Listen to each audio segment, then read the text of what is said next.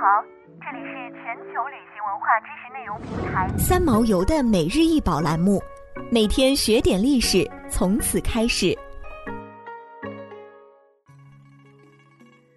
每天学点历史，从每日一宝开始。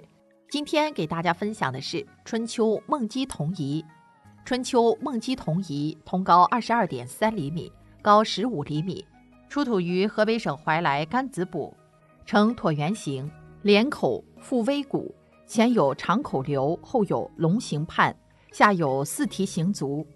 器身上部是阴纹三角卷云纹及三角垂叶纹，纹饰洗练，判为龙形，龙嘴衔仪口。古目竖耳，双脚弯于额两侧，背刻鳞甲，背鳍鱼尾翼上翘，底部刻有铭文七行三十八字，为正月初级丁亥，猜书记子孙元应孟姬有之父妹盘，用其口寿万年无疆，子子孙孙永保用之。根据仪内刻的文字，我们知道这是当时蔡国和燕国通婚时，为一位叫孟姬的女子准备的陪嫁品。现收藏于河北博物馆。据记载，仪最早出现于西周中期后段，流行于西周晚期和春秋时期。周代的青铜仪是一种重要的礼器，通体模仿动物造型，带盖，可以防止酒洒出。底下有四足，支撑起一个较大空间，可以在下部加热温酒。随着周人禁酒的政策逐渐加强，一大批酒器开始向水器转。其中也包括仪。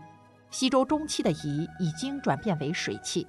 春秋战国时期，周文化开始衰落，各国开始形成独具特色的青铜仪。变形青铜仪的使用功能更强，迅速传播开来，成为主流。贵族婚姻中，女性多以铜仪等盥洗用具陪嫁。孟姬铜仪内底所著铭文，记载了蔡国贵族女子孟姬嫁到燕国的史实。也反映了春秋时期北方燕国与中原蔡国（今河南上蔡）互通婚嫁的密切交往。想要鉴赏国宝高清大图，欢迎下载三毛游 App，更多宝贝等着您。